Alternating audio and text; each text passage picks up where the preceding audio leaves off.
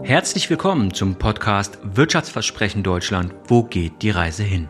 Mein Name ist Sven Goeth und ich freue mich gemeinsam mit dir auf Entdeckungstour zu gehen. Im Spannungsfeld zwischen Vergangenheit und Zukunft wollen wir auf den benötigten Wandel, die relevantesten Trends und Treiber unserer Zeit und auf die wichtigsten Aspekte der digitalen und sozialen Transformation schauen. Können wir Zukunft denken? Herzlich willkommen zu einer neuen Ausgabe Wirtschaftsversprechen Deutschland. Wo geht die Reise hin? Heute zu Gast Professor Dr. Vera Christina Lenz-Käsekamp. Moin Vera, herzlich willkommen. Moin Sven, schön, dass ich da sein kann. Wir wollen uns ja heute so ein bisschen über die Rolle der Universitäten und Hochschulen, ähm, gerade im, im Zuge des Umbruchs in Deutschland, gemeinsam unterhalten. Und bevor wir da richtig reinstarten, würde ich dich bitten, nochmal in ein paar Worten ähm, dich den Zuhörern vorzustellen. Ja, gerne. Ja, mein Name ist Vera. Ich habe ähm, Psychologie, Soziologie und Pädagogik an der Universität Erlangen-Nürnberg studiert. Das ist schon ein paar Jahre her. Ähm, das heißt, bei mir ist auch so ein bisschen das ganze Thema soziale und gesellschaftliche Aspekte auch immer ein ganz großer Punkt gewesen. Ich war aber dann auch immer so ein bisschen die technische Seite bei mir ähm, herausgearbeitet. Ich war Online-Media-Planerin bei einer Medienagentur in Frankfurt, war dann bei Yves Rocher, der Kosmetikmarke, als Online-Media, ähm, Online-Marketing-Managerin tätig, ähm, bevor ich mein Doktorat an der Universität in St. Gallen gestartet habe. Dort war ich viele Jahre beschäftigt am Institut für Medien- und Kommunikationsmanagement und ähm, habe dort auch promoviert im Bereich persuasive Kommunikation äh, im Mobile-Marketing, also auch ein ganz spannender Bereich. Und seit April 2021 bin ich an der EuroFH als Professorin für Marketing tätig, habe meinen Schwerpunkt im Bereich Online-Marketing und Social Media und ja, seit Oktober 2022 bin ich auch Vizepräsidentin dort, bin also Teil der Hochschulleitung und in diesem Bereich tätig für Digitalisierung, digitale Medien, also all die coolen Themen, äh, mit denen ich mich beschäftigen darf. Und das ist ganz spannend, gerade auch im Hinblick auf die aktuellen Entwicklungen.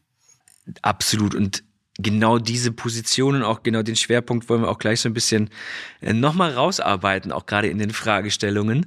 Ähm, bevor wir das machen, machen wir immer das Spiel Two Truth and One Lie im Podcast, wo es so ein bisschen geht, die Person nochmal ein Stück weit anders kennenzulernen. Dementsprechend freue ich mich tatsächlich sehr, welche drei Anekdoten aus deinem Leben du uns mitgebracht hast.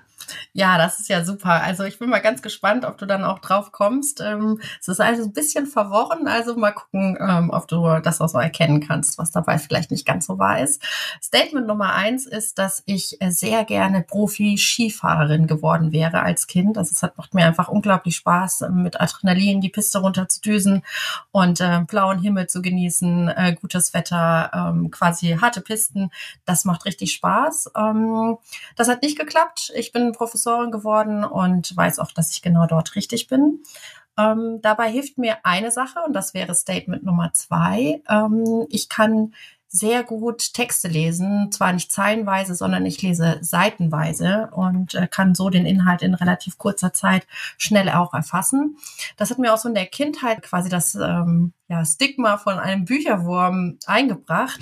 Das hat mich aber nicht so wirklich gestört. Ich war immer sehr glücklich mit meinen Büchern und ähm, war dann auch sehr froh, dass ich bei den englischen Fräulein, das ist die Maria Wart Schule in Nürnberg, aufs Internat gehen durfte, denn bei den Nonnen herrschte dort auch ein bisschen anderer, ja, ein anderer Sprech und äh, deswegen war ich da ganz sicher als Bücherwurm. Das wäre Statement Nummer drei. Heute möchte ich euch unseren Podcast-Partner TechBoost vorstellen das Startup-Programm der Deutschen Telekom. Ganz besonders möchte ich auf TechBoost Connect innerhalb des Programms eingehen. Es ist ein Ökosystem, das reale Geschäftsanforderungen mit passenden Ansätzen und Lösungen zusammenbringt. Jeder, der mich kennt, weiß, dass ich mit der Aussage arbeite, dass wir das 21. Jahrhundert nicht alleine meistern können. Und genau deshalb finde ich diesen Ansatz und das Programm von TechBoost so wichtig und relevant. Denn hier können Geschäftskunden ihre Herausforderungen als Challenges einstellen und die Startups im Ökosystem bieten maßgeschneiderte Lösungen an. Dieser Prozess ist daher mehr als eine simple Transaktion. Es ist ein echtes Matchmaking, das darauf abzielt, relevante Lösungen in kurzer Zeit zu finden. Und begleitet wird der gesamte Prozess durch das Team von TechBoost. Also habt ihr aktuell eine innovative Herausforderung in eurem Unternehmen, das gelöst werden soll? dann schaut unbedingt auf der TechBoost-Seite vorbei. Den Link findet ihr in den Show Notes und vergesst nicht, für weitere spannende Einblicke und Perspektiven diesen Podcast zu abonnieren. Ich würde tatsächlich, eins und zwei würde ich dir tatsächlich komplett abkaufen. Ich würde auf drei gehen. Statement drei Lösen wir nachher auf, gucken wir mal. Wir wollen ja heute so ein bisschen ähm, und dementsprechend auch den äh, Sprung in unsere inhaltlichen Themen machen über Universitäten, Hochschulen, deren Rolle, aber auch natürlich deren Herausforderungen heute sprechen, aber auch vor allem, was sie für das Wirtschaftsversprechen Deutschland im besten Fall beitragen können. Was mich natürlich interessiert als erste Frage nicht so ein bisschen was andere von dir lernen, sondern was sind eigentlich vielleicht die zwei Dinge, die du in den letzten Jahren von deinen Studierenden gelernt hast? Welche würdest du hervorstellen? Was gibt's da? Also gibt es doch einiges. Ähm, also man muss auf der einen Seite sehen, dass ich aktuell ja hauptsächlich Fernstudierende unterrichte. Die bringen schon mal eine ganz andere Power und Motivation mit. Die ähm, studieren parallel zum Beruf. Das heißt, dieses Durchhaltevermögen, die Motivation, sich vielleicht auch in neue Dinge herein zu, hineinzuarbeiten, das finde ich wahnsinnig inspirierend und macht mir auch großen Spaß. Auf der anderen Seite sehe ich auch meine Studierenden an der Universität in St. Gallen. Dort bin ich auch noch Lehrbeauftragte, die auch ganz kreativ sind, viel in Startups denken und Möglichkeiten sehen, wie sie sich vielleicht da beruflich weiterentwickeln können. Ähm, beide Gruppen vereint eigentlich das, dass sie nicht diesen Stereotypen, die so aktuell durch die Medien wappern, zum Thema Gen Z äh, oder den Millennials ähm, quasi nachgehen, sondern dass vielmehr da auch ganz viel Motivation da ist. Sie haben ähm, Streben nach Flexibilität, nach Freiheit, Selbstbestimmung, aber auch Orientierung. Und ich finde, das macht das alles ganz spannend, auch für uns als Lehrende auf der anderen Seite, da so ein bisschen auch mit reinzutauchen und das auch so anzunehmen und sich auch zu überlegen, wie kann man das fördern, wie kann man auch das nochmal ein bisschen weiter herausfordern und gemeinsam auch diesen, diesen Schritt, den man ja auch während eines Studiums gemeinsam geht, auch ähm, ja, auszuarbeiten und das mitzugeben. Total spannend. Das ist ja tatsächlich immer was anderes, wie hoch auch nicht nur die intrinsische Motivation, sondern wo man auch vielleicht gerade im Leben steht und dann mit seinen Studieninhalten beginnt, wie man das natürlich dann auch durchzieht. Auf der anderen Seite sehen wir ja gerade das Thema künstliche Intelligenz, was ja auch vor den Hochschulen nicht Halt macht. Es ist im Alltag angekommen. ChatGPT ist sozusagen massentauglich und wird auch immer weiter ja, ich sag mal, nicht nur Verwendung bringen, sondern auch Auswirkungen mit sich ziehen. Wie ist das bei euch? Ich meine, du bist selber für Digitalisierung auch verantwortlich.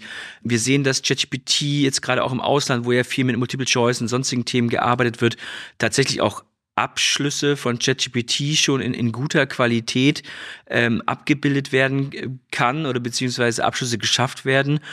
Wie reagiert ihr gerade A auf das Thema und B, wie nimmst du es wahr? Welche Auswirkungen tatsächlich auch rund um das Thema künstliche Intelligenz und Hochschule am Ende auf euch zukommt?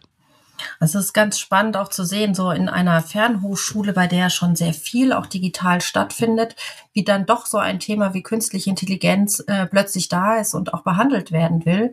Das heißt, für uns ist das ähm, ein ganz, ganz großes Ziel äh, für dieses Jahr gewesen, ähm, ganz aktiv darin zu sein, aber auch für das nächste ähm, Jahr einerseits unsere Studierenden weiter zu befähigen, das heißt hier spezielle Lernangebote zu schaffen, aber auch unsere Lehrenden dazu motivieren, ähm, sich auch mal einfach dem Thema KI anzunähern und zu sehen, wie funktioniert das, kann ich das für mich in meine Lehre integrieren, wie kann ich damit weitermachen, was bringt es mir, wo gibt es vielleicht aber auch Risiken?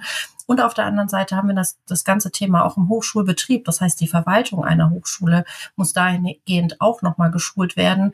Ähm, und all das macht das jetzt aktuell für uns als Euro-FH auch total spannend und auch wichtig, dass wir uns damit beschäftigen. Und äh, dafür haben wir verschiedene Lernprogramme und Angebote geschaffen und die werden jetzt so nach und nach in dem Sinne auch online gehen. Das ist ja das Wichtige auch bei einer Fernhochschule. Findet alles sehr viel digital statt und dass wir dort auch alle befähigen. Das ist, denke ich, ganz, ganz wichtig, äh, Kompetenzen zu schaffen, Möglichkeiten zu errichten, sich weiter auszubilden, auch in dem Bereich KI. Allgemein ähm, in dem, im Bereich auch der Hochschullehre würde ich sagen, sind wir generell so von einer ganz großen Transformation, beziehungsweise sind wir schon mittendrin, gerade durch die KI, die hat das ja jetzt auch nochmal gezeigt. Ähm, auch viele, viel Forschung ist dazu betrieben worden und vieles in den Medien darüber berichtet worden. Aber mhm. an sich, wenn wir über digitale Lehre sprechen, dann sind wir ja auch mittendrin und müssen uns immer weiter engagieren und in diese Richtung weiterdenken, auch als Hochschullandschaft Deutschland. Ist das generell ein Thema, wenn du sagst, wie wird das auch in der Belegschaft wahrgenommen? Also ist das eher Chance oder Risiko, wenn du das so ein bisschen breiter, sag mal, irgendwie auch ein bisschen gerade siehst? Wird es als Chance verstanden, wie wir auch theoretisch Bildung durch Systeme auch vielleicht ein Stück weit noch individueller, noch persönlicher, vielleicht noch intensiver für den einen oder anderen, ja, Studierenden machen können? Oder ist es eher so, oh mein Gott, wird da auch so ein bisschen mein, meine weiße Weste, sage ich jetzt einfach mal, im Sinne von, ich lehre dich, ja, und nicht das Internet lehrt dich, ja, ich sag mal, als, als Risiko empfunden. Wie, wie, wie nimmst du das wahr? Eher so auf der, der Professorenseite. Chance oder, oder Risiko? Ach, auch da kommt es oft darauf an. Also man muss das immer so ein bisschen abwägen. Auf der einen Seite ist es die Herausforderung, ähm, alle auch einfach auf einen Stand zu bekommen. Das heißt, wenn wir jetzt nur mal klein in so einer kleinen Hochschule denken in dem Bereich, dann muss es natürlich auch so sein, dass Professorinnen und Professoren ähm, ja befähigt werden, künstliche Intelligenz oder auch digitale Medien zu nutzen. Und das ist bei uns auch als Fernhochschule ein ganz großer Punkt, die digitale Didaktik, dass wir Lernprogramme und Lernangebote schaffen, die diese Besonderheiten auch mit auffasst und dass man, weil wir ja auch gerade nicht in der Präsenzlehre tätig sind, dass wir hier einfach nochmal uns breit aufstellen und den Studierenden breites Angebot geben, sei es über einen Online-Campus, weiterführende Informationen etc. Dazu muss man als Lehrender auch erstmal in der Lage sein und sich überlegen, ist das was für mich? Ähm, kann ich das bieten? Und dazu braucht es dann auch dafür Schulungen an sich, äh, für, auch für die Verwaltung von der Hochschule, ist es wichtig, dass man da so bestimmte Dinge auch einfach ja, bereitstellt. Also das heißt, haben wir Hardware, Softwarelösungen, haben wir Informationssicherheitssysteme, haben wir effiziente Prozesse, haben wir die Möglichkeit, auch digitale ähm, Daten zu analysieren und damit auch vielleicht das, die Lehre für die Studierenden besser zu machen. Also mhm. das, das muss man auch immer mitdenken. Aber dürft ihr zum Beispiel in der Hochschule jetzt mal auf, auf euren Case äh, geschaut, ein geschlossenes, sage ich jetzt mal, ChatGPT oder sonstiges System nutzen? Ist das sozusagen auch von Compliance-Seite etc. Ähm, abgesegnet oder ist es eher so, naja, wir nutzen das, wir gucken uns das mal gerade an, aber so richtig in die Vollen sind wir da noch nicht gegangen? Also da ist, wir sind genau in so einem Zwischenstatus. Wir haben das natürlich für uns jetzt dieses Jahr betrachtet und auch immer wieder mal aus, äh, ausprobiert, wie es zustande kommt, wie können wir prompten, mit was können wir überhaupt arbeiten. Auf der anderen Seite, und das wird jetzt 2024 kommen, werden wir auch in der geschlossenen KI arbeiten. Und das heißt einerseits in Richtung der Studierenden, aber andererseits auch im Hinblick auf die Verwaltung und auf die Erstellung von Lehrmaterialien, dass wir da auch ja, bei der Videogenerierung oder sonstiges eben auch auf künstliche Intelligenz setzen. Mhm. Also ich würde sagen, wir sind da relativ weit vorne mit dabei und das macht eben unglaublich viel Spaß. Wie siehst du das so ein bisschen mal weg von euch als, als EuroFH, wenn wir so ein bisschen eher auf den Hochschul- und Universitätsstandort Deutschland tatsächlich mal schauen? Was glaubst du, welche Rolle am Ende eigentlich Universitäten, wenn wir so ein bisschen nach vorne blicken, im besten Fall tatsächlich haben werden? Also worauf ich ein bisschen abziehen möchte, ist, Schulsystem, aber auch das, das, das Bildungssystem geht ja in ganz viele Bereiche rein, wo man sich ja tatsächlich ein Stück weit auch fragen muss, sind das die Themen, die es braucht, um auf die Welt vorbereitet zu sein, die Studien oder die Jobangebote und auch Studieninhalte, die am Ende auch am Markt nachgefragt werden? Auf der anderen Seite brauchen wir natürlich nicht nur Leute, die Sachen umsetzen, sondern viele sprechen davon, wir brauchen mehr Unternehmer, mehr Entrepreneurs. Was glaubst du im besten Fall, welche Rolle kann eine Universität oder insgesamt Bildung in Deutschland spielen, um für den Wirtschaftsstandort tatsächlich Deutschland eine entscheidende Rolle zu spielen? Also ich glaube, das ist ähm, ganz einfach auch zu beantworten, weil äh, Hochschulen oder Universitäten haben einfach einen immensen Einfluss auch auf die Bildung von Studierenden, die Bildung von Personen, aber auch auf die Weiterbildung. Also wir sind ja in verschiedenen, können ja quasi in verschiedenen Stadien des Lebens auch ähm, Begleiter sein für das Lernen. Und es ist auch der Punkt, dass wir uns dahingehend aber auch immer weiterentwickeln müssen, uns schauen, uns anschauen müssen, wie sehen denn überhaupt die technologischen Entwicklungen aus, wie sehen die gesellschaftlichen Entwicklungen aus? Und was ist auch in der Arbeitswelt gefragt. Und darauf, dazu muss man dann schnell auch reagieren können, das in ein Studium einbauen können, in einen Studiengang ähm, auch nochmal explizit machen, welche Fähigkeiten braucht es, um zukunftsfähig zu sein und auch für Unternehmen beziehungsweise den Wirtschaftsstandort Deutschland auch eine wichtige Rolle zu spielen. Und da geht es dann ja über Kooperation, über ähm, bestimmte Zusammenarbeit mit Unternehmen und da auch immer wieder die Studierenden einzubinden. Das heißt, immer diesen Link zu haben zwischen dem, was man einerseits theoretisch lernen kann, auf der anderen Seite auch praktisch anwenden kann. Und das ist auch ein großer Vorteil von ähm, Hochschulen, die immer auch diesen Anwendungsbezug haben. Ich meine, bei euch ist es ja auf der anderen Seite, ihr seid ja, ich sag mal, ein Stück weit schneller, ich sag mal, vielleicht auch in der Anpassung als, als, äh, als Euro-FH, als vielleicht eine, eine klassische Universität. Merkt ihr oder ist es generell so, dass auch teils Anfragen kommen von möglichen oder potenziellen Studierenden nach Angeboten, die noch gar nicht Teil des Curriculums oder Teil des Angebotsportfolios sind? Wird das an euch herangetragen? Genau, auf jeden Fall. Also das, wir sind, stehen da auch immer im engen Austausch mit unseren Studierenden, so wie das an anderen Hochschulen genauso ist. Da gibt's immer wieder äh, Rückmeldungen, sei es durch äh, ja einfach nur E-Mails, Antworten, ähm, quasi auf irgendwelche Fragen bei Social Media. Also da findet ja auch immer mehr eine, so eine Vernetzung statt. Und ich habe auch das Gefühl, dass in den letzten Jahren diese Hemmschwelle auch von Studierenden, sich direkt auch eine Hochschulleitung zu wenden, ähm, viel geringer sind als früher, wo man das noch so aus der Ferne betrachtet hat und gar nicht so richtig den Bezug hatte und auch vielleicht einfach die Ängste hatte, da jetzt an diese äh, graue Eminenz zu treten und da Dinge auch mal nachzufragen. Ich glaube, da haben wir uns auch weiterentwickelt und ähm, haben auch dieses Thema der Selbstbestimmung von Studierenden ähm, auch nochmal mehr ja mehr Fokus, mehr Fokus darauf. Und äh, das findet sich natürlich auch wieder in der Curriculumsentwicklung. Das geht natürlich nicht so schnell. Man kann, das muss man natürlich schon hinzusagen, wenn ein Thema jetzt aktuell ist, muss man das natürlich betrachten, ob das auch zukunftsrelevant ist. Aber wir stehen da ja, an, in, ähm, ja als Hochschulen immer im engen Austausch mit unseren Studierenden und können auch darauf reagieren. Man sagt ja selbst gerade auch, dass der Zusammenschluss aus Wirtschaft, Gesellschaft und auch Hochschulen, gerade als Wirtschaft, ähm, also Industrie und auch den Hochschulen immer wichtiger wird, um sozusagen auch da den, den Austausch, aber auch die Entwicklung gemeinsam auch ein Stück weit zu denken. Du bist jetzt ja nicht nur in EuroFH unterwegs, du bist in St. Gallen unterwegs, du bist aber auch in, in anderen Ländern unterwegs. Jetzt vor kurzem warst du ja auch beim MIT etc. etc.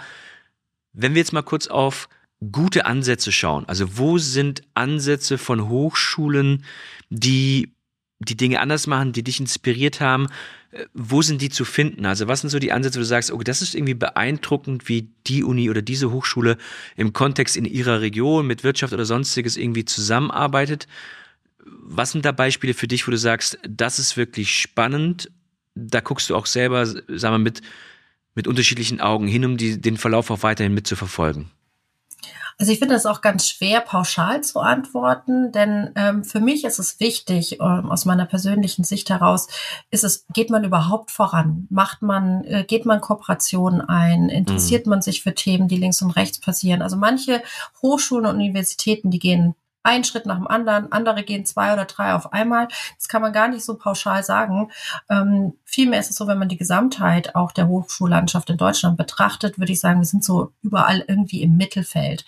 Wir haben schon viele Dinge, die vielleicht an einzelnen Hochschulen stattfinden. Es gibt zum Beispiel an der Uni in Marburg einen Roboter, der mit in, in, in der Lehre auch tätig ist, ganz spannende The Möglichkeiten auch ähm, ergibt. Aber auch das K Thema KI findet an so vielen Hochschulen gerade statt. Es werden unterschiedliche Lernprogramme dafür ausgerichtet. Gibt, gibt eben auch diese Zusammenschlüsse, von denen du gesprochen hast. Und ich glaube, es ist aber wichtig, voneinander zu lernen. Also selbst als Hochschule auch mal den Blick nach links und rechts zu wagen man kann es nicht pauschal sagen, wer jetzt da am besten und am weitesten vorangeht. Aber es mhm. gibt doch viele Möglichkeiten, einfach kollaborativ als Hochschulen zusammenzuarbeiten. Und ähm, das macht das ganz spannend, weil jeder muss auch in seinem eigenen Tempo gehen. Und manchmal macht das fächergreifend Sinn, da zusammenzuarbeiten. Manchmal muss man auch als Hochschule alleine den Weg gehen, weil man ja auch immer ja spezielle Studierende hat, auf die man eingehen sollte man sieht ja auch immer, gerade wenn es um, auch um Kompetenzentwicklung geht, um, um, um Ausbildungszweige geht, ob es jetzt das World Economic Forum ist oder andere, die auch immer mit diesem Thema Future Skills um die Ecke kommen. Was braucht es, was braucht es nicht? Welche Kompetenzen sind sozusagen die tatsächlich wichtigsten, wenn wir nach vorne blicken? Und ich finde ja eins zum Beispiel ganz spannend, dass kreatives Denken, ähm, auch teilweise, ob es jetzt kritische Hinterfragen und andere Sachen sind, ganz weit nach oben kommen, aber eigentlich, jetzt sage ich das mal, bei uns im, im Herzen von Deutschland, sage ich jetzt mal, Fehlerkultur jetzt ja nicht gerade und kritisches Denken ähm, nach ganz vorne gestellt wird. Wie kriegt man das auch schon Studierenden beigebracht? Also wie macht ihr das, dass eigentlich auch das, was da ist, auch vielleicht ein Stück weit kritisch hinterfragt wird. Also sind das noch die besten Ansätze und wenn nein, warum ist das nicht mehr so? Warum sind sie gegebenenfalls nicht mehr zeitgemäß? Also wie schafft man kritisches Denken oder auch, auch Veränderungen Teil des Curriculums werden zu lassen? Wie macht ihr das? Also es zählt ja alles so zu dem Bereich Future Skills. Ähm, wie wird man überhaupt ja fähig, mit diesen Herausforderungen der Zukunft auch ähm, sich auseinanderzusetzen? Wie kann man damit umgehen? Wie lernt man das? Also das zählt ja ganz viel auch in diesen Bereich rein. Und kreatives Denken ähm, oder auch kritisches Denken ist ja wahnsinnig wichtig. Und wir müssen einfach in der Lage sein, ähm, um die Ecke zu denken. Das ist jetzt mal quasi für uns alle gedacht. Mhm. Wir müssen schauen, dass wir uns damit auch ein bisschen von dem ganzen Thema künstliche Intelligenz auch abgrenzen können. Einfach mal um die Ecke zu denken und manche Dinge vielleicht auch anders anzugehen. Und ähm, das ist ganz wichtig, auch natürlich für die Hochschullehre. Und Studierende da in diese Richtung zu bringen, das kann man in ganz kleinen Schritten machen, also im Sinne von auch im Curriculum bestimmte Prüfungsformen einzusetzen, wo genau das gefordert ist. Also mal eine Projektarbeit, mal abgewechselt von der Klausur, dass man weggeht von dieser reinen Wissensabfrage, denn das brauchen wir heutzutage gar nicht mehr. Dafür haben wir ja dann zukünftig auch die künstliche Intelligenz. Es geht mhm. vielmehr darum, etwas praktisch umzusetzen, Transformation auch betrachten zu können und das einfach auch mal aus einer kreativen Sichtweise. Das heißt, einerseits natürlich durch Prüfungen, aber auch durch vielfältige Inputs, die es in der Lehre geben kann und dann vielleicht auch mal auch diese diese Dinge auch mal in einem anderen Format betrachtet, wie zum Beispiel bei uns an der EuroFH. Wir haben das Thema der sogenannten ähm, Focus Talks, wo wir genau solche Themen auch immer wieder mal betrachten und mal andere Wege aufzeigen. Und da sind alle Studierenden eingeladen, können sich das anhören und sich darüber informieren. Und ich denke, das ist wichtig, da als Hochschule auch immer wieder, ja, mal neue Wege zu gehen und ähm, nicht versteift zu sein und auch dadurch eben genau das Thema kritisches Denken zu schulen, aber eben auch das Thema äh, kreatives Denken und um die Ecke denken. Lass uns mal, du hast es ja gerade auch schon ein bisschen angesprochen, mal den, den Blick nach vorne werfen. Wenn wir mal so fünf, zehn Jahre nach, nach vorne schauen, ich bin ja momentan sehr viel auch mit den Themen beschäftigt, dieses Thema virtuelle Assistenten ähm, im Sinne von KI, jetzt wo dieses Customized ChatGPT rauskommt und, und, und, wo es ja schon so ein bisschen der Fall ist, dass ich in der Zukunft, gehen wir mal nicht von heute, sondern mal in fünf, sechs Jahren weiter nach vorne aus, dass ich theoretisch ja auch ein Chatbot oder ein, ein, ein System haben könnte, mit dem ich mich fortbilden kann. Also mit dem ich zum Beispiel äh, Französisch lerne, mit dem ich Spanisch lerne, aber der mir auch zum Beispiel die Grundkenntnisse von Maschinenbau, Ingenieurwesen oder sonstiges beibringen kann. Sind das Formate, glaubst du, Hochschule im Zuge von noch mehr virtuell, noch mehr künstliche Intelligenz werden sich auch dahingehend verändern, dass es auch vielleicht sogar eine Hochschule gibt, die am Ende vielleicht von einer, einer KI geführt wird oder auch von einer KI umgesetzt wird. Wo glaubst du, wo kann es hingehen? Also was sind Themen, die dich gerade so ein bisschen kitzeln, wo du sagst, wenn ich jetzt mal die Hochschule von morgen neu denken würde, mit den Möglichkeiten, die heute zur Verfügung sind, was glaubst du, wo wir da rauskommen können in dem einen oder anderen Bereich? Also es ist eine ganz spannende Frage und es ist auch äh, irgendwie interessant, sich mal zu, vorzustellen, wo könnten wir denn eigentlich landen? Und ähm, durch das ganze Aufkommen von künstlicher Intelligenz haben wir eins auch so ein bisschen aus dem Blick verloren und auch, ich habe das Gefühl, medial wird es auch gar nicht mehr so richtig äh, begleitet, ist das ganze Thema Metaverse.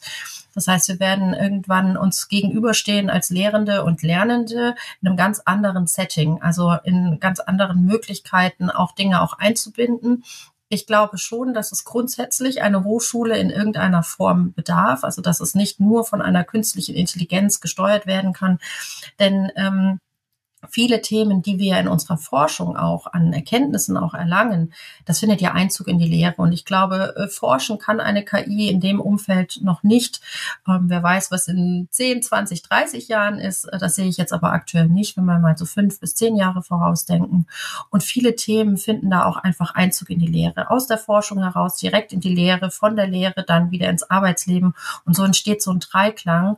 Und ähm, das heißt, äh, ich glaube, so dieses physische, sich gegenüber sitzen in einem, in einem Hörsaal ähm, oder einem Seminarraum, das löst sich ja weitestgehend auf. Das ist auch bei uns an der EuroFH, findet das quasi gar nicht mehr statt, sondern es findet eigentlich rein digital statt und äh, das wird noch weitergehen. Und deswegen, also ich glaube, so eine ähm, ja sich auch zusammenfinden in einem Metaverse oder wie es dann auch immer heißt und äh, da mit verschiedenen ähm, virtuellen Möglichkeiten zusammenzuarbeiten und ganz kreativ zu sein und damit auch vielleicht mehr Personen ähm, Zugang zu Bildung zu verschaffen. Also das ganze Stichwort Barrierefreiheit wird ja auch immer wichtiger.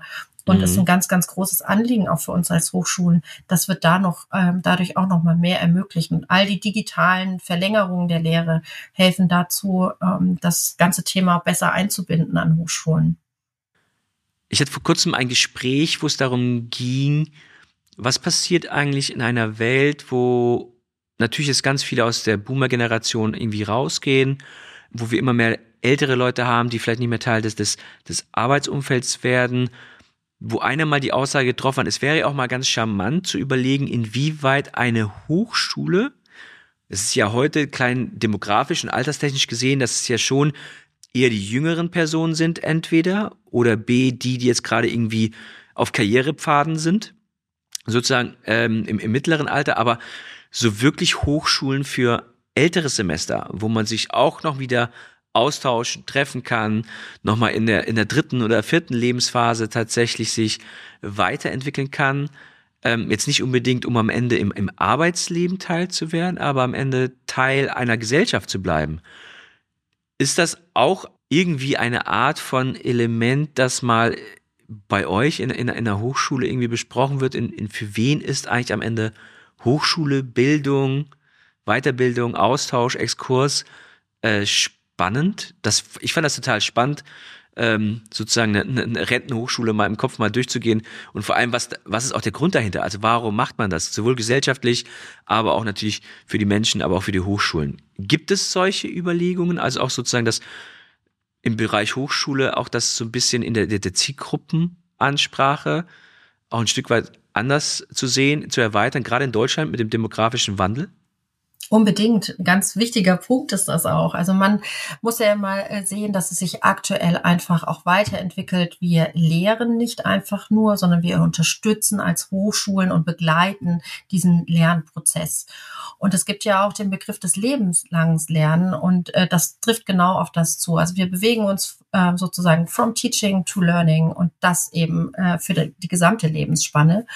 Und da muss man auch darüber nachdenken, dass man einfach auch andere Angebote braucht. Also unsere Studierenden, die sind natürlich fit äh, in all dem, was mit digitalen Medien zu tun hat. Die können mit dem Smartphone ihre Karteikarten für ein bestimmtes Thema durcharbeiten und das ist ein ganz anderer Zugang. Ähm, aber auch für ältere Studierende in dem Sinn. Wie du schon sagst, in der dritten oder vierten Lebensphase ist es ganz wichtig, auch sich weiterzubilden und einfach fit auch im Kopf zu bleiben. Und ich glaube, da dahingehend tut sich auch was. Ähm, ich kann mich selber an mein Studium noch erinnern, da gab es dann auch noch einige ältere Semester in diesem Sinne, die einfach auch, ja, sich wieder Vorlesungen angehört haben zu speziellen Themen, die sie interessiert hat. Und das wird bleiben. Und das ist etwas, was ja schon immer auch besteht. Also lebenslanges Lernen spielt bei uns an sich eine große Rolle. Wir haben dazu auch ein eigenes Forschungscluster, das sich explizit mit dem Thema auseinandersetzt. Und ähm, ja, also für uns an, als Hochschule ist das ein wichtiges Thema und das gilt aber auch für alle anderen Hochschule dass man da auch einfach sich weiterbilden kann und einfach ja anschlussfähig bleibt und sich vielleicht ja mit auch der jüngeren Generation noch auseinandersetzen kann und da vielleicht auch Gespräche führen kann. Aber dazu braucht es eben auch eine Anpassung ähm, der Lerninhalte und auch der Darreichungsform. Da muss man sich einfach drauf einstellen. Und da bietet natürlich die Digitalisierung große Chancen, ähm, wenn mehr über Audio äh, funktioniert. Das ist bei uns zum Beispiel in der EureFH gegeben. Wir haben sehr viele Unterlagen, die einfach auch in Audio übersetzt sind, mhm. sodass jeder die Möglichkeit hat, ähm, das sich auch anzuhören oder auch die Darreichung ähm, in einfachen Videos oder in einfachen Texten, die vielleicht vergrößert darstellbar sind, etc.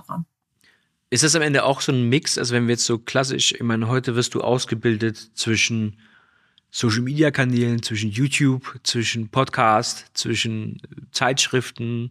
Ist das auch ein Element, wo man sagt, das ist eigentlich auch für Universitäten etwas? Ich meine, gerade ihr seid im digitalen Marketing, Online-Bereich natürlich auch stark zu Hause. Ist das auch am Ende ein Portfolio, wo man sagt, Ja, es ist sicherlich so, dass es irgendwann sowohl Audio, Video als auch das, was am Ende auch gesprochenes Wort ähm, ist, dass das Teil eines Portfolios ist, wie auch der Lernende, sage ich jetzt mal, sich auf eine unterschiedliche Art und Weise, je nachdem, was er bevorzugt, ähm, vielleicht sogar ausbilden äh, kann oder auch weiterbilden kann. Das merken wir ja ganz viel. Siehst du das, um da nochmal rauszukommen, bei all den Sachen passiert diese zunehmende Virtualisierung, das du ja selber schon gesagt, ne? Metaverse und wo geht das hin? Ich meine, wir sehen die ganzen Apple Vision Pros, Augmented Reality Sachen.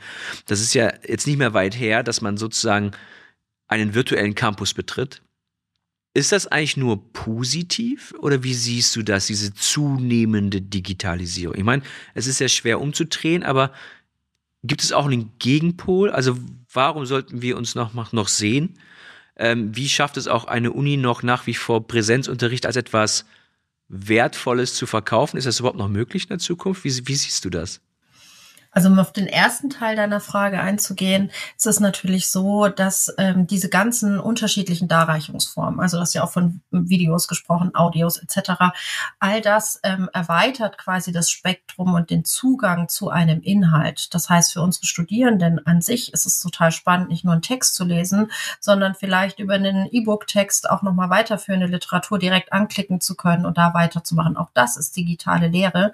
Ähm, Podcasts oder Audios, Videos, Videos die Dinge nochmal mehr ähm, visualisieren, konkretisieren und nochmal mehr auf den Punkt bringen. Das alles unterstützt das Lernen. Also es zeigen ja auch unterschiedliche Forschungsergebnisse dazu, das ähm, quasi so eine ganze Bandbreite an Inhalten ähm, auch diejenigen abholt, die vielleicht ja vielleicht auch Schwierigkeiten haben beim ähm, Lernen. Und das wird auch immer wichtiger für das Studium, dass das Thema flexibler Zugang zu Inhalten gegeben ist, dass man das ein bisschen sich auch individuell anreichern kann und sich da auch selber wiederfindet als Studierender mit dem Zugang zu den verschiedenen Darreichungsformen. Der zweite Teil deiner Frage, also das Thema Chancen und Herausforderungen.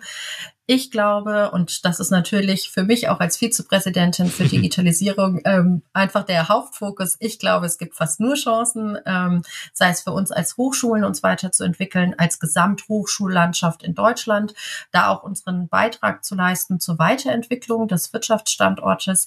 Ähm, das sind super Chancen, die sollten wir nutzen. Da sollten wir wirklich die Ärmel nach hinten krempeln und einfach voranmachen und äh, zusehen, dass wir da einfach mithalten könnten, auch so im internationalen Vergleich, weil ich glaube, da können wir uns auch nochmal von der, von dem einen oder anderen Gegebenheit vielleicht auch eine Scheibe abschneiden. Also das finde ich ganz wichtig und dass man da auch einfach keine Angst hat, es, äh, sich dem Thema anzunähern die Herausforderung dabei ist, ist wirklich, und das ist ganz, ganz wichtig, dass man alle mit abholt.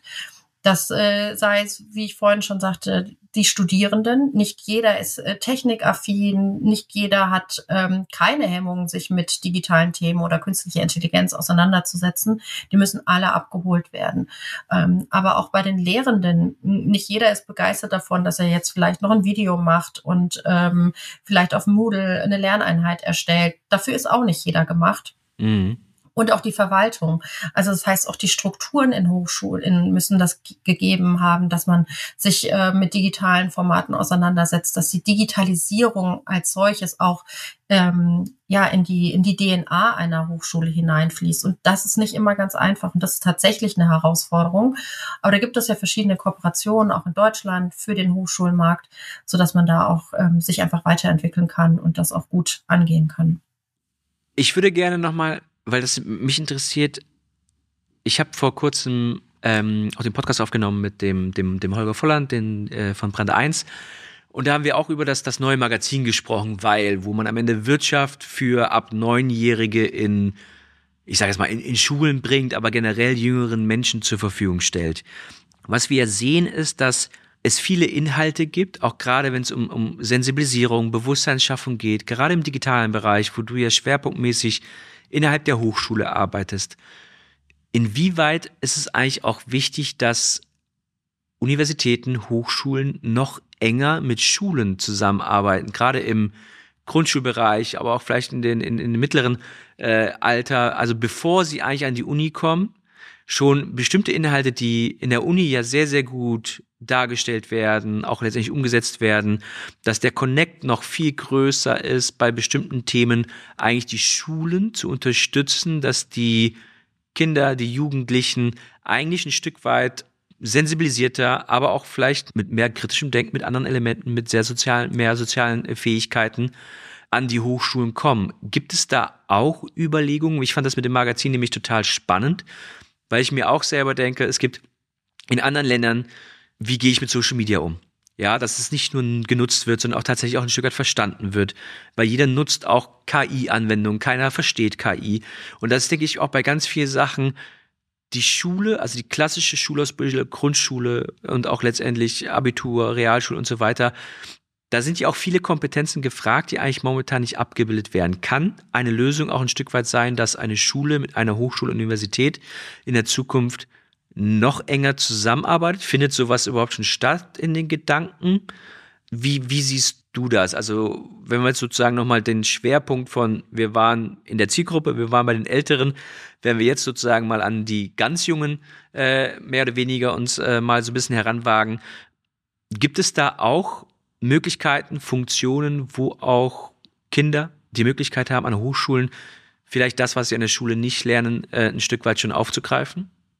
Also solche Überlegungen gibt es auf jeden Fall. Wenn wir das ganze Thema mal so ein bisschen aufrollen, ist es ja so, dass vor einigen Jahren das ganze Thema Informatik und digitale Kompetenzen mit Social Media etc. noch nicht wirklich in Schulen stattgefunden hat. Das hat sich ja mittlerweile zum Glück gedreht.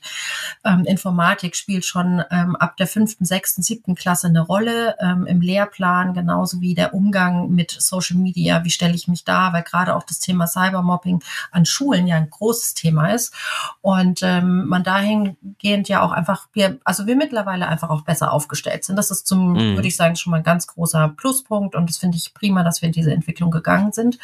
Man muss natürlich auch sagen, dass Hochschulen ähm, auch sehr viel forschen zu diesen Themen und dieser, diese Verbindung quasi aus den Forschungsergebnissen auch mit Studierenden, das ganze Thema Hochschulforschung mehr auch äh, umzuwandeln und auch in Schulen zu bringen, das finde ich für absolut notwendig und das ähm, wird auch immer weiter auch forciert. Es gibt ja auch spannende Möglichkeiten, also zumindest im Kleinen für, für Schülerinnen und Schüler auch in Hochschulen Einblick zu erhalten, wie Kinderuni, Kinderhochschule, Kindertag, um auch zu merken, okay, diese Themen, die lerne ich zwar jetzt ähm, und sie sind mir vielleicht irgendwie bekannt, aber es gibt noch viel mehr und die Welt eröffnet sich dann durch so ein Studium auch nochmal auf einer ganz anderen Ebene. Und wir merken selbst als Hochschule, dass Personen, die zu uns kommen und ein Studium aufnehmen, nicht alle auch gleich fit sind in diesen Bereichen. Und das war für uns auch in diesem Jahr so eine ganz spannende Entwicklung, dass wir für uns auch gesagt haben, wir müssen alle auf einen Stand heben. Also alle Bachelorstudierenden, die ähm, ab 24 bei uns anfangen zu studieren, die werden, die durchlaufen eine digitale Lerneinheit, die sich genau mit diesen Sachen auch befasst. Und dass wir da alle unterschiedlichen Schulformate nochmal abholen, jeden ähm, auch befähigen, in so einer Hochschule auch agieren zu können und dann auch gut geschult ist für das, äh, für den Umgang im Studierendenleben beziehungsweise auch später im Arbeitsleben. Aber das ist natürlich ein ganz, ganz wichtiger Zusammenhang und das zeigt auch, dass wir alle miteinander zusammenhängen und die ganze Gesellschaft mhm. quasi immer wieder ähm, ja auch rückspielen muss und äh, in Kommunikation treten muss, damit da auch was stattfinden kann wenn du so ein bisschen rausschaust, also das ist ja, das hört sich ja alles jetzt gar nicht so schlecht an, was du sagst. Ähm und wenn ich aber so ein bisschen natürlich rausgucke, dann sehe ich schon, dass wir vor großen Herausforderungen in Deutschland, in der Gesellschaft und so weiter stellen. Wenn ich dich jetzt frage, was sind die größten deiner Meinung nach gesehenen Herausforderungen im Bereich Hochschulwesen, Universitäten etc., damit das tatsächlich so funktioniert, wie du es auch gerade gesagt hast. Welche, welche wären das? Ist das nur Digitalisierung? Reden wir da auch ganz viel über Bürokratie, über Regulierung? Was glaubst du, was sind die größten Herausforderungen, die wir haben, um in den nächsten fünf bis zehn Jahren tatsächlich auch die Entwicklung hinzubekommen in den Hochschulen, wo wir teilweise schon sehen, dass es passiert, aber auch flächendeckendes hinzubekommen, dass wir da gut ausgestattet sind? Also das ist natürlich so positiv auch für mich, weil ich sehe, das bewegt sich was und das macht mhm. eben einfach viel Spaß zu sehen, okay, es bewegt sich auch in der gesamten Hochschullandschaft einfach gerade enorm viel. Also die Jahre mit Corona und auch jetzt äh, der dieser Einfluss von KI, der hat uns einfach auf ein nächstes Level gehoben. Das ist einfach Fakt. Wir stehen aber vor der Herausforderung, dass wir natürlich ganz viel in unsere Infrastruktur investieren müssen. Also das heißt einfach der Zugang auch zu verschiedenen ähm, Technologien zu verschiedenen Lösungen, der muss auch gegeben sein. Und da hängt ganz viel davon zusammen, was wir auch an Restriktionen einfach vorgegeben haben. Das ist natürlich in Deutschland mit verschiedenen ähm, Regulierungen auch immer nicht ganz so einfach. Ähm, auf der anderen Seite haben wir auch ähm, unterschiedliche Gefälle innerhalb der gesamten Hochschullandschaft. Und um gemeinsam da voranzugehen, ist es auch vielleicht wichtig, einfach miteinander ähm, ja, Kooperationen zu schließen, also die Hochschulen untereinander um voneinander zu lernen, auf die nächste Ebene zu heben. Ähm, denn manche machen das bereits sehr gut und konnten das mit wenig Bordmitteln. Andere ähm, kämpfen eben mit einer Finanzierung und etc. Also da gibt's gibt's ganz viele ähm, Hürden und Herausforderungen, die genommen werden müssen. Aber letztendlich geht es darum, dass wir die Infrastruktur an Hochschulen schaffen, das Bewusstsein schaffen, also das heißt etwas in der Kultur ändern und auch in den Prozessen, also weniger Bürokratie. Und dabei kann natürlich auch die Digitalisierung helfen, dass wir mehr auch im digitalen Raum abbilden. Das vielleicht auch einfach, ähm, fängt ja schon bei einem BAföG-Antrag etc. an. Und da ähm, passiert auch aktuell sehr viel. Und ich glaube, man darf es auch gar nicht so kritisch sehen und ähm, Deutschland da auch irgendwie immer nur im Schatten von anderen Ländern zu sehen, sondern mhm. da passiert viel und es wird viel gemacht und wir bewegen uns in die richtige Richtung und natürlich kann es immer schneller gehen, aber wir müssen eben sehen, dass wir alle mitkriegen. Das ist ja auch genau das, was ich sehr stark wahrnehme, dass die Ausbildung, die Qualität an den Leuten, die da rauskommt, extrem hoch ist und auch sehr gut angenommen wird und wahrgenommen wird. Ich habe ja eher oftmals die Sorge, dass die wirklich sehr, sehr gut ausgebildeten Menschen dann auch ins Ausland gehen, also zu Firmen, die nicht auf deutschem ähm, Boden am Ende äh, unterwegs sind, weil bessere Verdienstchancen, andere Entwicklungen, andere Märkte. Siehst du das auch, dass oftmals sehr viel, sag mal, wirklich gut ausgebildete Leute, auch gerade im IT-Bereich am Ende, aber für Organisationen arbeiten, die relativ wenig mit unserem, sag mal, Bruttoinlandsprodukt zu tun haben? Ja, natürlich sind wir aktuell von einem Wahnsinnsmangel an äh, Fachkräften, Expertinnen und Experten betroffen.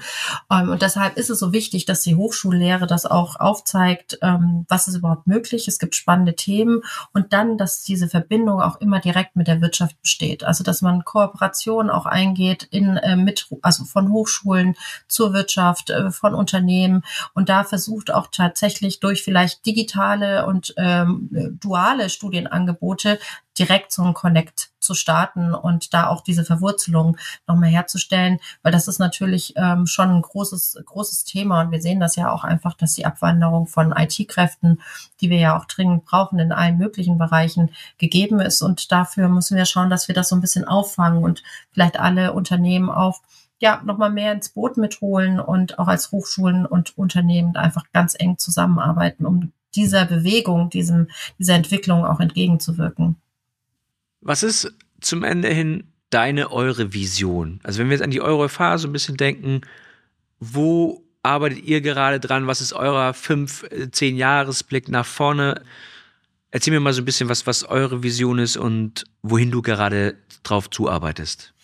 Ja, also ich, ich glaube, dass wir natürlich als Fernhochschule schon ganz viel von dem auch als Vision und in unserem Leitbild haben, wo andere Hochschulen vielleicht sich noch so ein bisschen hinentwickeln müssen. Ähm, aber das ist für uns gut und für andere ist eben ein anderes Tempo besser. Äh, bei uns ist ein großer Punkt einfach das Thema Flexibilität. Das heißt, unsere Studierenden können ja absolut ort- und zeitunabhängig studieren. Ich habe Studierende, die sitzen in Amerika und gehen Profisport nach und sind trotzdem bei mir im Online-Seminar. Das macht wahnsinnig viel Spaß. Das wollen wir auch weiterhin ähm, gegeben wissen und auch den unseren Studierenden äh, anbieten können. Das Thema natürlich Anwendungsbezug ist bei uns ein großer Punkt und ähm, das ist auch in unserem Leitbild festgelegt. Wir, wir arbeiten eng mit Unternehmen zusammen und auch das wird einfach zukünftig immer relevanter, genau aus diesen Gründen, die ich gerade schon angeführt habe, Mangel an Fachkräften. Wir müssen da auch entgegenwirken. Und das ist auch so ein bisschen die Aufgabe für uns als ähm, Hochschule. Dann das ganze Thema ähm, KI, Digitalisierung. Das ist bei uns in dem Sinn schon in der DNA als Fernhochschule. Und das wird immer noch weiter forciert, zeigt sich auch durch meine Position als Vizepräsidentin für Digitalisierung. Das ist eine neu geschaffene Stelle in der Hochschulleitung. Das heißt, dass auch wirklich die strategische Ausrichtung auf diesem Bereich liegt und dass wir uns da weiterentwickeln. Und so in den nächsten Jahren, beziehungsweise so im nächsten Jahr, findet eben ganz, ganz viel statt im Bereich, ähm, ja, Befähigung, Befähigung von Mitarbeitenden, Lehrenden und Studierenden im Bereich Digitalisierung und KI. Also da werden wir noch ganz viel ähm, machen und sind da gerade mit Hochdruck daran. Das heißt, für die nächsten Jahre sehe ich das auch sehr positiv für uns, äh, dadurch, dass wir sehr viel auch im digitalen Bereich machen, der digitalen Lehre einfach vorne mit dabei sind, uns da ganz ähm, viel engagieren, versuchen immer neue Wege zu gehen, neue Tools auszuprobieren, die unseren Studierenden und unseren Lernenden zur Verfügung zu stellen. Also ich glaube, wir sind auf einem sehr guten Weg und müssen eben sehen, dass wir immer Schritt halten können mit der technologischen Entwicklung. Und ich denke, das gilt für alle Hochschulen einfach die Augen offen zu halten, zu schauen, was kann ich, was kann ich unseren Studierenden oder den Studierenden anbieten und ähm, wie, wo wollen wir eigentlich hin? Bist du auf der anderen Seite auch so ein bisschen Role Model für das, wie es sein kann. Ich meine, du bist ja relativ jung in deiner Position. Das ist jetzt ja, ich würde mal sagen, höchstwahrscheinlich nicht der Normalfall, wenn ich an Hochschulen gucke, wenn es überhaupt noch einen anderen Fall in, in der Formation so gibt. Ähm, ist es auch eine, ein Stück weit ein, ein wichtiger Schritt, jüngere Menschen mit bestimmten Fähigkeiten in diese Position zu heben, um Veränderungen zu treiben, so auch wie du das gerade bei der Euro FH machst? Also das glaube ich schon, auf jeden Fall. Da wachsen tolle Nachwuchswissenschaftlerinnen und Wissenschaftler heran, Leute, die engagiert sind, die Lust haben, auch mitzuwirken und auch so ein bisschen ähm, ja das Gefühl dafür haben, wie sieht das denn in meiner Generation oder in der Generation nach mir aus. Ähm, ich denke, das ist ganz wichtig. Das ist der eine Punkt. Auf der anderen Seite darf man natürlich die Expertise der ähm, bisherigen Hochschulleitung ja ähm, gar nicht in Frage stellen, weil man braucht auch sehr viel Erfahrung dafür in einer Hochschule für bestimmte Bereiche auch Mhm. tätig zu sein und da auch Verantwortung zu spüren. Aber letztendlich ist es auch so, dass ähm, das Thema New Work auch eine ganz, ganz große Rolle spielt. Ich äh, bin als Professorin, äh, sitze nicht in Hamburg, sondern äh, arbeite ähm, quasi komplett remote und bin ab und zu mal in Hamburg oder in St. Gallen oder auf verschiedenen Konferenzen eben. Aber ich habe meinen Lebensmittelpunkt an einer anderen Stelle und kann so einerseits auch die Familie gut handeln, auf der anderen Seite auch diese wichtigen Themen in der Hochschulleitung auch vorantragen. Und das wird auch, glaube ich, ähm, immer mehr stattfinden und dass wir hier so ein bisschen auch diese Strukturen aufbrechen und auch in dem Bereich vielleicht einfach mal neue Wege gehen. Also ich würde schon sagen, dass das ähm, doch relativ außergewöhnlich ist, in, ähm, in meinem Alter auch in so einer Position zu sein. Und deswegen macht es aber auch viel Spaß, dass ich diese Herausforderung bekommen habe und mich dem jetzt stellen kann. Und jetzt kommt gerade ähm, künstliche Intelligenz um die Ecke und wirft auch sehr viel durcheinander und ähm, lässt manche Nacht auch nicht so richtig schlafen. Also passiert ganz viel. Aber das kann auch für andere Hochschulen natürlich auch nochmal guter, guter Impuls sein. Absolut. Das sehen wir auch und ähm, ich glaube, das ist ein ganz, ganz charmanter Satz von dir, dass es viel Veränderung da ist und auch viel gerade neu durcheinander geworfen wird durch unterschiedliche Akteure, ob es jetzt ChatGPT und andere sind, die natürlich auch auf einmal Teil des, des Umfelds darstellt. Um ganz am Ende nochmal noch mal rauszugehen, wollen wir ähm, am Ende des, des Podcasts natürlich nochmal ein bisschen auflösen, was so ein bisschen von deinen drei Anekdoten tatsächlich die Lüge war. Welche Geschichte war es? War ich richtig oder war ich falsch? Du hast ja gesagt Statement 3. Ähm, genau. Ja, das ist richtig. Ich war zwar auf der Maria Wart in Nürnberg, aber nicht im Internat und ähm, konnte das so ein bisschen, ja, ein bisschen abweisen. Also das ist quasi die Lüge dahinter. Der Rest ist wahr. Ich wäre gerne Profi-Skifahrerin gewesen, aber hohes Tempo ist ja jetzt für mich auch wichtig. Also passt das auch irgendwie. Genau. Absolut. Äh, Downhill oder was wäre es gewesen? Ja, genau. genau. Das passt natürlich hervorragend. Ähm, ich glaube, eine Buckelpiste würde die aktuelle Landschaft, glaube ich, sehr, sehr gut beschreiben, äh, die es gilt mit, mit hoher Geschwindigkeit und aber auch, ja, Fokussierung zu be bewältigen. Ich sage ganz lieben Dank, dass du da gewesen bist. Ähm, ganz spannend, mit dir in den Austausch zu gehen. Und ich kann nur sagen, dass es hoffentlich bald mehr solcher Vorbilder, aber auch dieser Personen in diesen Funktionen gibt, um, ich glaube, den, den benötigten Wandel nicht nur kulturell, sondern auch tatsächlich menschlich gesehen, weil einfach die nächste Generation vielleicht auch ein Stück weit anders drauf ist und es glaube ich da auch ein paar ja, Herausforderungen und auch andere Lösungen benötigt werden. Dementsprechend ganz lieben Dank für deine Insights, für deine Impulse und ich wünsche uns eine im besten Fall wundervolle Zukunft, auch mit ganz tollen Hochschulen, nicht nur der EuroFH. Ja, auf jeden Fall. Ich danke dir, Sven. Es hat mir viel Spaß gemacht und äh, ich bin auch gespannt, wo wir uns hin entwickeln und freue mich einfach auf die Zukunft. Danke fürs Zuhören. Bei Fragen oder Anmerkungen stehe ich dir gerne über meine Social-Media-Kanäle zur Seite. Bis zum nächsten Mal und ich freue mich, gemeinsam mit dir Zukunft zu gestalten.